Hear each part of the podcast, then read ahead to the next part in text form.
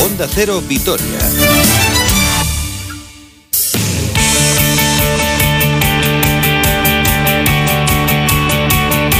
Hola, ¿qué tal? Saludos y muy buenas tardes. Una hora 41 minutos 22 segundos. Tiempo para el deporte aquí en Onda Cero Vitoria. Como todos los lunes, con un poquito más de tiempo. Estaremos hasta las 2 del mediodía hablando de deporte, aunque a estas horas en Barcelona estarán hablando de deporte y de juzgados, porque en una operación dentro de la trama Barça Gate ha sido detenido el presidente del Barcelona, Jordi Bertomeu, además de algunos eh, de sus, eh, de sus personas de confianza. Están ahora mismo detenidos, declarando en comisaría, así que un auténtico escándalo lo que está sucediendo en el Barcelona, que últimamente la verdad es que les pasa absolutamente de todo. Yo creo que van a tener que llamar a Iker eh, Jiménez para saber exactamente lo que sucede por allí. Aquí, afortunadamente, los problemas en el mundo del fútbol son única y exclusivamente deportivos, pero la verdad que son eh, bastante preocupantes porque perdió el equipo femenino, pero sobre todo perdió el equipo masculino, ambos contra Osasuna, los dos equipos de Osasuna, tanto el masculino como el femenino, que se llevaron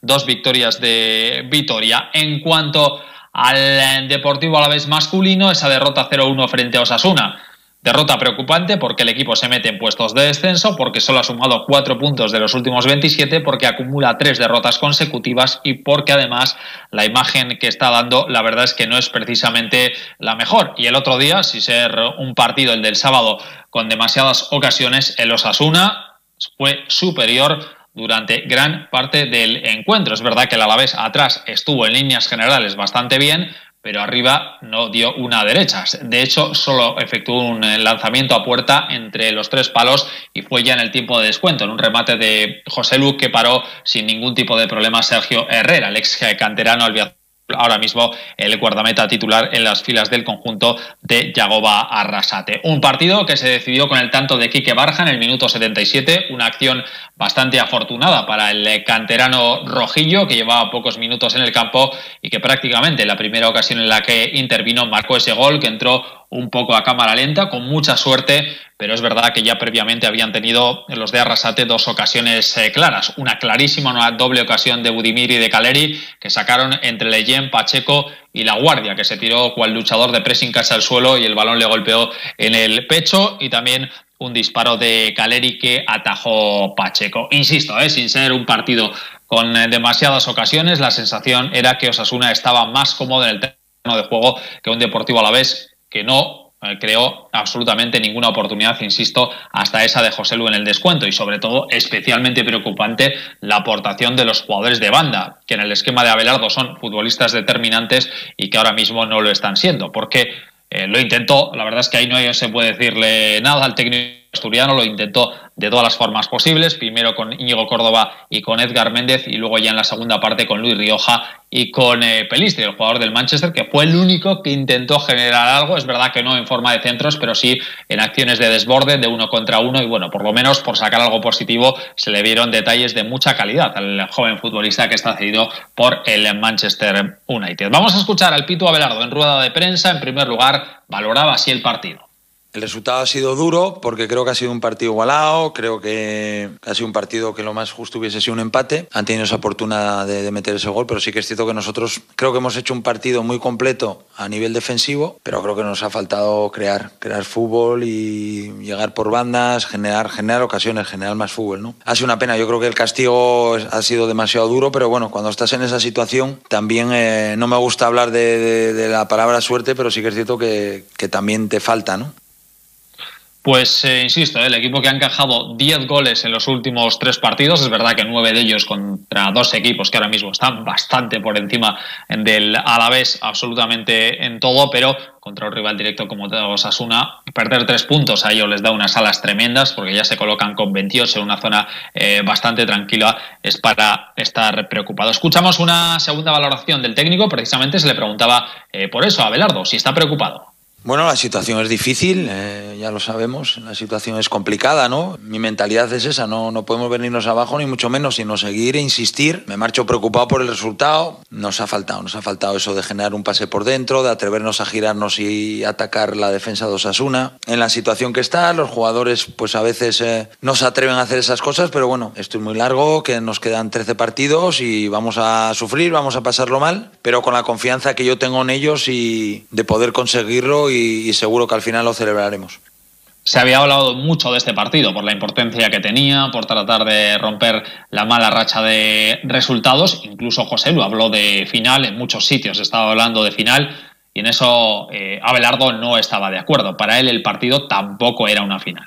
No, bueno, yo no, nunca hablé de final, hablé de un partido importante. A mí no me gusta hablar final. Final es cuando, si hoy, por ejemplo, ahora hubiésemos perdido el partido y, hubiésemos descendido, ¿no? Que, no ha sido el caso. Creo que, era un partido muy importante. Bueno, no lo hemos sacado, lo hemos perdido. era un rival directo. Creo que Osasuna ha dado un paso importante al ponerse con 28 puntos, pero nosotros, pues bueno, hay que seguir peleando. Creo que está todo igualado. Hoy hemos perdido 0-1, el otro día ganamos al Valladolid 1-0. A ver, todos los partidos van a ser difíciles, complicados y hay que pensar en que y, generar confianza en el equipo de, que lo podemos conseguir. Es un palo grande el de hoy, pero mañana hay que levantarse y seguir, seguir trabajando. Pues hoy descanso y mañana vuelta a los entrenamientos preparando ese partido del próximo lunes frente al Betis. Se va a hacer la semana larga. Cuando el equipo pierde, las semanas la verdad es que se hacen francamente muy largas y lo que quieren los jugadores es que llegue cuanto antes el siguiente partido, pero no va a ser precisamente el mejor eh, rival el Betis en el Benito Villamarín. La clasificación, el Alavés está en descenso con 22 puntos. Es verdad que con los mismos puntos que el Eibar y que el Valladolid, que ahora mismo se salvarían debido al mejor gol a verás, con un puntito sobre el Elche, que tiene un partido menos. Y desde luego, las alarmas están encendidas por la clasificación y sobre todo por la imagen que está transmitiendo este equipo. Hola José Luis del Campo, de redacción del diario de Noticias de Álava, muy buenas. Muy buenas, Roberto. Buenas tardes, bueno, no sé si se puede decir que son buenas. Bueno, peor tarde está teniendo Bertomeu, eso está claro. Bueno, ¿qué sensación te dejó el partido, José Luis?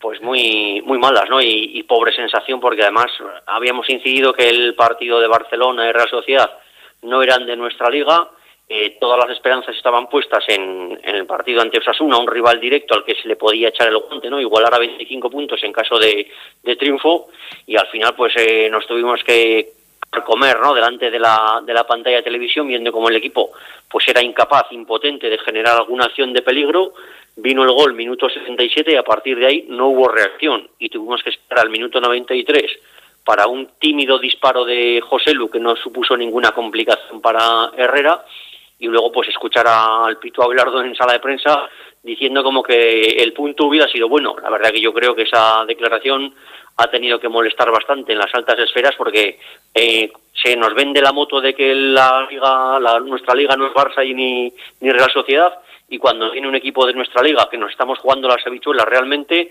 eh, salta Abelardo diciendo que el punto hubiera sido bueno. La verdad que eso ya me terminó de noquear eh, después de la pésima tarde viendo el partido de fútbol. A mí, a mí eso también me llamó mucha atención. Después, eh, de hecho, en la rueda de prensa, luego el compañero Eneco le, le incidió un poco en esta cuestión, ¿no? Porque más allá de que tú puedas pensar que en un partido de tan pocas ocasiones el resultado puede ser más o menos justo o que podía haber finalizado empate a cero, sobre todo el hecho de que como muchísimo te podías haber llevado un empate a cero contra un rival directo, insisto, que no es ni el Barcelona, ni el Real Madrid, ni, la Real Sociedad siquiera, eh, es, para, es para estar preocupado, ¿no? Para conformarte o haberte conformado solo con un punto porque no haces absolutamente nada arriba, eso es para estar preocupado o no sé si es que piensa que igual el equipo no da para mucho más pues no sé, yo eso habría que meterse en la, en la, mente de Abelardo, pero también hay que recordar que el mismo, la misma tarde del partido en Cádiz, cuando aún estaba Machín en el, en el banquillo, sí que dijo que el equipo pues estaba, había que estar acostumbrado, que estaba hecho para estar rozando los puestos de descenso, y esa es otra afirmación que tampoco gustó a, a la propiedad, ¿no? Como se gusta llamar aquí a, al, al, al, tema de, del club, y que ahora escuchen eso de que el par era solo para para un punto, la verdad que a mí me descoloca porque evidentemente en la situación que estamos, sumando punto a punto, eh, no nos empieza, no es un resultado que nos empieza a valer para tratar de escapar del descenso. Yo creo que por mucho que Abelardo de sobra ve la plantilla y los mimbres que tiene y si puede pensar que, no le da para salvarse, no puede ser tan, tan segurola, tan amarrategui, y decir que ante un equipo como Sasuna, que sabías lo que te iba a plantear, el tipo de partido que hizo hace dos semanas en el campo del Levante y que se resolvió igual, sabías lo que te iba a deparar ese encuentro,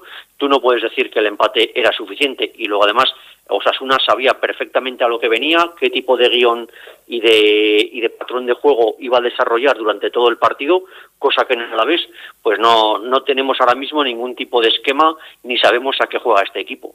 Mm. Habíamos hablado mucho, yo el primero de la lista, eh, sigo pensando que Lucas Pérez es absolutamente fundamental para la salvación de este equipo. Es verdad que el otro día eh, juega los 90 minutos, eh, que juega junto a Joselu, interviene bastante más Joselu en el juego que Lucas Pérez en el partido del sábado. La verdad es que Joselu se pega y parece Hulk Hogan en pressing car, se tiene que pegar con todo el mundo porque todos los balones van para él, gana la mayoría de los duelos, quizá el otro día de los que menos, pero bueno, la verdad es que el trabajo de Joselu es espectacular. Pero es verdad que Lucas intervino muy poquito también, ¿no? Quizás esperábamos algo más de él cuando juega de inicio.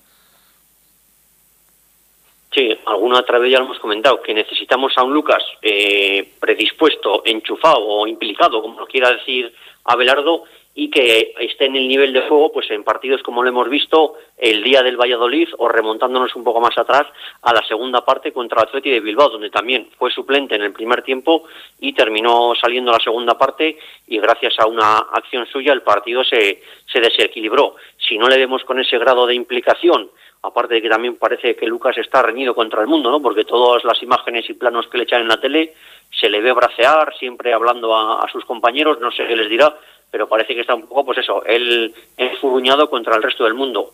Es una cuestión que deberá, no sé si tranquilizarse o, qué, el, jugador gallego y a partir de ahí eh, aplicar ese plus de calidad que sabemos que él tiene, porque si no se convierte en un jugador más de, del montón, por así decirlo, ¿no? Y el otro día también vimos esa pelea de José Lu, lo que pasa que yo le vi un poco fuera de, de sitio, porque hay un par de, sobre todo minuto 41, hay una volea que de, engancha a José Lu desde la frontal del área, que se va muy alto, muy desviado, que ese no es el sitio de José Lu. José Lu donde tiene muchísimo más peligro es en las inmediaciones del punto de penalti, eh, con esos remates de cabeza, o esa última postrera que tuvo minuto 93, que le salió un disparo bastante, bastante manso.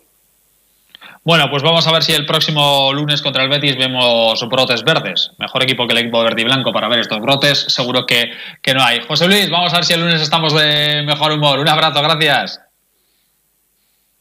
Un abrazo, Robert.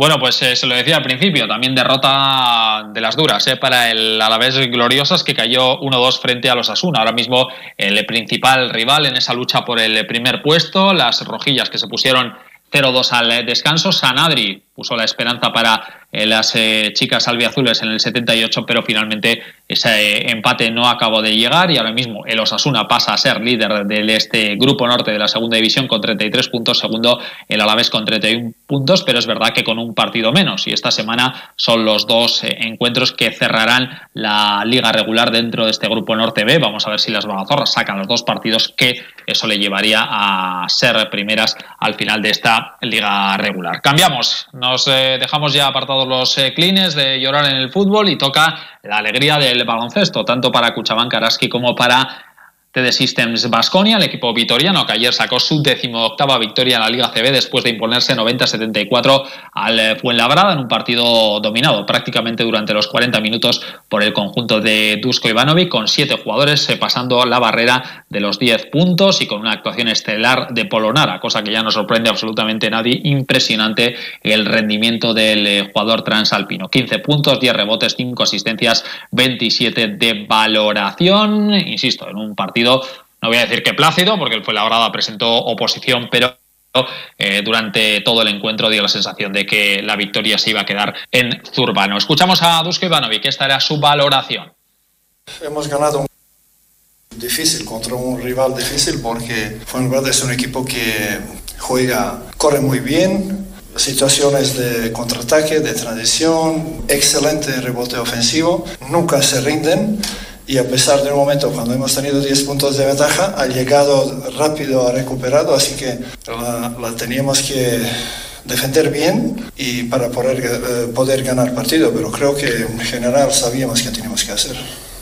Como decía anteriormente, fue un triunfo colectivo, un triunfo donde muchos de los jugadores se aportaron en muchas facetas del juego. Se necesitan eh, plantillas, ¿verdad? Que Dusko es un hombre que tiende a tirar de plantillas cortas, pero necesita a todos sus efectivos y precisamente valoraba, por un lado, la importancia que tiene el grupo y por otro lado, cómo llega el equipo a este tramo decisivo del mes de marzo. Bueno, nosotros tenemos eh, cierta calidad y, defectos también, como todo mundo, todos los equipos. Y, nuestro, nuestra calidad es cuando jugamos todos juntos, entonces nuestra calidad es mucho más mayor. Y esto hoy ha sido caso. Tiene que gustarme porque no, tenemos, no, no puedo cambiar nada, así que ya veremos. Bueno, le tiene que gustar y, entiendo que le gusta, ¿no? Cómo llega el equipo a este tramo de marzo. Ha hecho un febrero eh, francamente muy bueno, tanto en la ACB como en la Euroliga, con ese pequeño borrón, entre comillas, eh, de la Copa del Rey, pero parece que llega muy bien a este tramo de marzo, donde sobre todo en la competición europea va a tener que ganar muchos partidos para meterse en el top 8. Y eso que llega de una magnífica racha de resultados, pero tiene que remontar mucho en la clasificación para poder pelear por esa octava posición que te meterían puestos de playoff. Escuchamos al gran protagonista del partido, Aquile Polonara. Sí, creo que hemos hecho un buen partido, todos, y en defensa y en ataque, y estamos en un buen momento y tenemos que seguir así, porque desde ahora cada partido es muy importante, es como una, una final para nosotros. Cuando jugamos así, podemos ganar con, con todos cuando pensamos que, que, podemos hacer algo individualmente es muy difícil para nosotros, pero tenemos que seguir así, juntos y con confianza. Pues en Europa, doble cita esta semana, el miércoles contra Olympiacos en el Bues Arena, el viernes eh, se visita el Palau para enfrentarse al Barcelona. También triunfo de Cuchaban Araski, 72-54 frente a Benvibre, las eh, verdes dominaron a partir del segundo cuarto, donde rompieron el encuentro y a partir de ahí la verdad es que no tuvieron problemas en llevarse la victoria, imponiéndose con esta renta cómoda. Valeria Berezinska con 15 puntos fue la máxima anotadora, buena actuación también de Tamara Valde, 12 puntos, 7 rebotes, 3 asistencias y también buen papel tanto de Izaskun García como de Laura Quevedo en la anotación. Escuchamos a Amade Urieta, reconoce que el partido lo tuvieron bastante controlado. Y bueno, ya a partir de ahí creo que hemos conseguido controlar el partido, generando buenas canastas a campo abierto, eh, moviendo bien el balón para buscar la mejor opción, jugando en equipo y en la segunda parte un poquito sobre lo mismo, ¿no? Eh, controlando un poquito más el rebote, que era lo que en la primera parte nos ha hecho mucho daño, que nos han cogido muchos rebotes ofensivos. Hemos controlado el rebote, hemos sido capaces de, correr, de, jugar en transición para, para atacar la, mejor opción y contenta con la victoria, contenta con el trabajo del equipo. Ahora unos días de descanso y ojalá la vuelta pueda seguir con estas buenas sensaciones unos días de descanso debido a la Copa de la Reina, donde desgraciadamente no van a estar las vitorianas, pero la buena noticia de este triunfo además es que se meten en puestos de playoff, octavas con 12 victorias, las mismas que en Sino, que es séptimo, y además con un partido eh, menos, así que toca descansar y volver a coger fuerzas para el tramo final de la competición. Y acabamos con dos apuntes en ciclismo. La Ichulia ha confirmado los 24 equipos que estarán en esta edición, que comenzará con una crono en Bilbao, los 19 UCI World Tour y cinco equipos invitados, Euskaltel, Euskadi, Caja Rural, Burgos BH, Care Pharma y Total Direct Energy, el conjunto francés. Así que eh, esta semana seguro que hablaremos aquí también de esta edición de la Ichulia. Y en pelota, hoy finaliza la novena jornada del campeonato mano parejas con el duelo en Cestoa entre Ezcurdia y Galarza frente a Altuna y María Ezcurrena. Nos ha dejado el fin de semana una nueva victoria de los líderes, el y Zabaleta, que se impusieron 22-8 a Jaca y Martija. Peña y Elvisu vencieron 22-13 a Olaitola y Rezusta. Y tercer triunfo de Bengochea y Aranguren, que ganaron 22-11 a Urruticoechea eh, y más, como ven, muchísima actualidad la que nos ha dejado el fin de semana y muchísima actualidad la que tendremos a lo largo de los próximos días. Se lo contaremos todo aquí a partir de las 2 menos cuarto. Comenzamos como siempre a las 12 y media en más de uno. Ahora disfruten de la tarde hasta mañana. Adiós.